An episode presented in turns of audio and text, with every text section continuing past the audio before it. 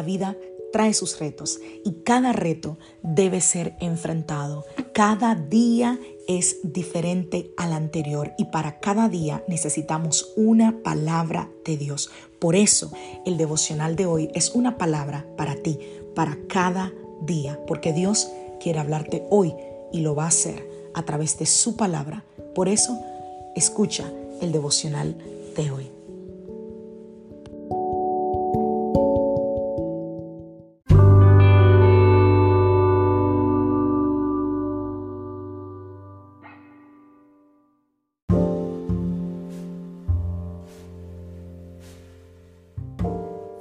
Devocional del día de hoy. En tiempos de crisis. Vamos a la palabra del Señor. Salmos capítulo 23 a partir del verso 1. El Señor es mi pastor.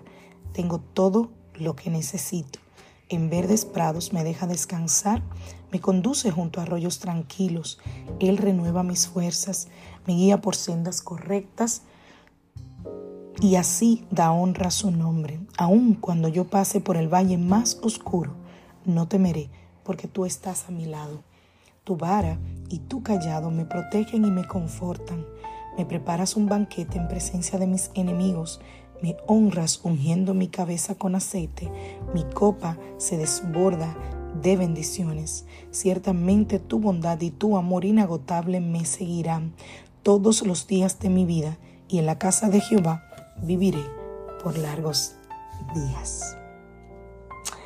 En casa cuando yo era pequeña, había cosas que obviamente solo lo hacía el más pequeño.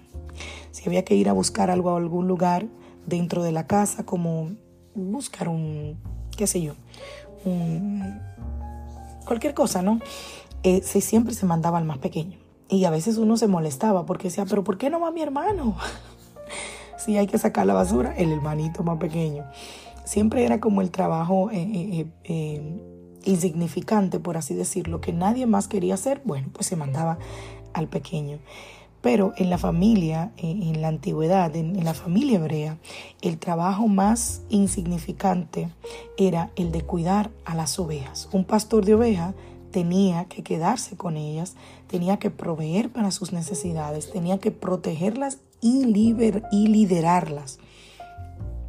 David era el más joven de los hijos de Isaí y se convirtió, ustedes saben, ¿no?, en el rey de Israel y escribió el Salmo 23.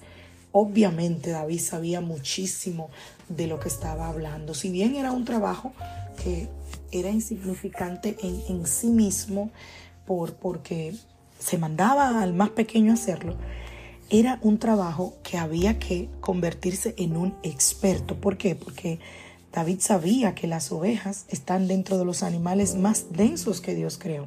Son lentas, son indefensas, se asustan fácilmente. Rara vez una oveja puede encontrar comida sola o agua. Así que quien cuida las ovejas tiene que ser un pastor adiestrado, que supiera cómo suplir estas necesidades, cómo conducirlas y además cómo defenderlas de las fieras del campo, de todo lo que venía a querer comerse a la oveja. Así que la oveja necesita un pastor. Un pastor que cuide, que limpie, que encuentre un arroyo y que eh, eh, haga un trabajo para que el sonido de la corriente del arroyo no asuste a las ovejas. Cuando yo leí esto me quedé impactada porque Dicen los estudiosos que aún el sonido de la corriente asusta a las ovejas y el pastor tiene que hacer un trabajo para que ese arroyo, el sonido no las asuste y para llevarlas a lugares donde hay nuevos pastos después de que la hierba se rebaja, después de que se la han comido toda hasta sus raíces o porque ha pasado la temporada. Protegerla de los depredadores porque no tienen la habilidad de supervivencia. Entonces, sin un pastor, el peligro de las ovejas es igualito que la muerte. Con un pastor, las ovejas pueden disfrutar de pastos verdes, de aguas tranquilas y de vivir con seguridad. Esa era la imagen que David tenía y la imagen que nos da de Dios en el Salmo 23. Esa es la relación que David está hablando allí en este salmo.